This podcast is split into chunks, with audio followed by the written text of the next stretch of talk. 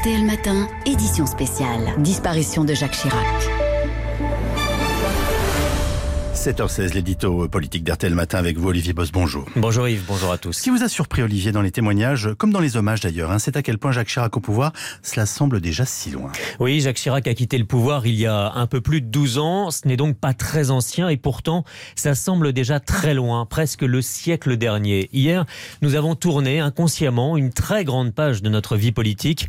Il faut bien se rendre compte ce matin que Jacques Chirac était le dernier président qui a fait deux mandats à l'Élysée, que Jacques Chirac était le dernier qui a tenté deux fois d'accéder à la présidence avant d'y parvenir, que c'était le dernier président qui affichait 40 ans de vie politique, 40 années tumultueuses, faites d'incroyables victoires, de trahisons et d'inconstance politique.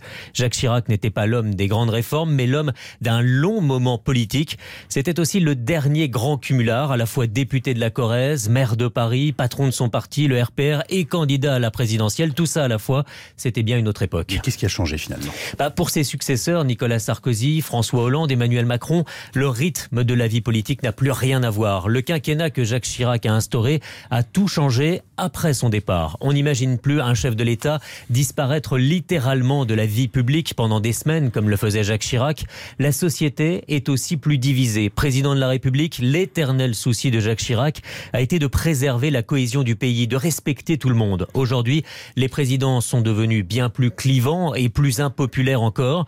Hier, dans tous les hommages et les témoignages. C'est l'empathie, l'humanisme, l'amour des Français de Jacques Chirac qui était salué parce que c'est vraiment le fil conducteur de sa carrière politique. Alors, euh, parmi ces hommages, est-ce qu'Emmanuel Macron veut s'inscrire dans, dans l'héritage de Jacques Chirac, l'héritage Chirac Alors, c'est bien plus complexe que ça et nous l'avons entendu hier soir. Emmanuel Macron ne s'inscrit pas dans l'héritage d'un président, mais des présidents. Le lien avec Jacques Chirac est un lien parmi d'autres. Il est à chercher dans les valeurs, dans cet hommage très respectueux, mais aussi un peu distant. Ils ne se sont rencontrés qu'une seule fois, hein, en 2017.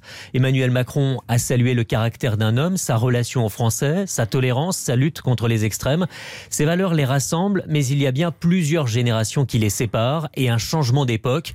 La transmission n'est pas directe, la filiation non plus. C'est bel et bien avant tout une page que nous avons tournée hier, la très grande page d'un destin politique hors norme. Olivier Boss pour l'édito Matin.